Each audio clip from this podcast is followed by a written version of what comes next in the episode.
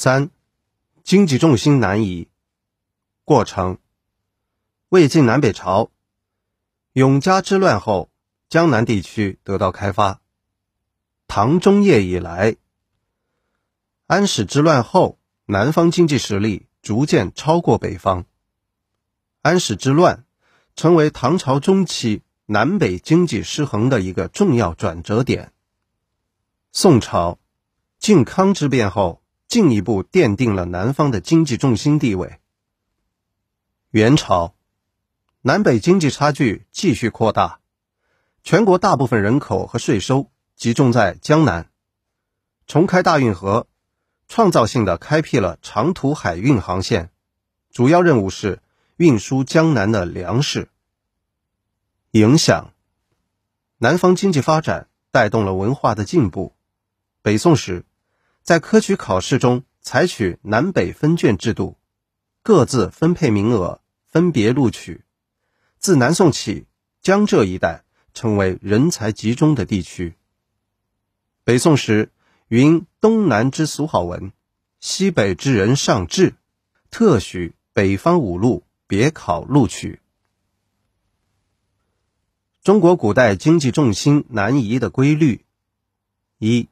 由北向南，从黄河流域转移到长江中下游地区，由内地向沿海地区逐渐转移。二，南移趋势在国家分裂、割据战乱时较为明显。三，经济重心的南移凸显了区域性经济发展的不平衡和互补性。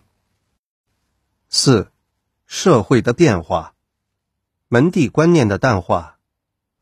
宋朝的科举制度不仅原则上面向全社会开放，而且更加强调公平竞争。大批出身平民家庭的士人进入政坛，给政治增添了活力。人们的婚姻择偶也以当下政治经济地位为重，社会成员身份趋于平等，贱民数量显著减少，家内服役更多来自雇佣。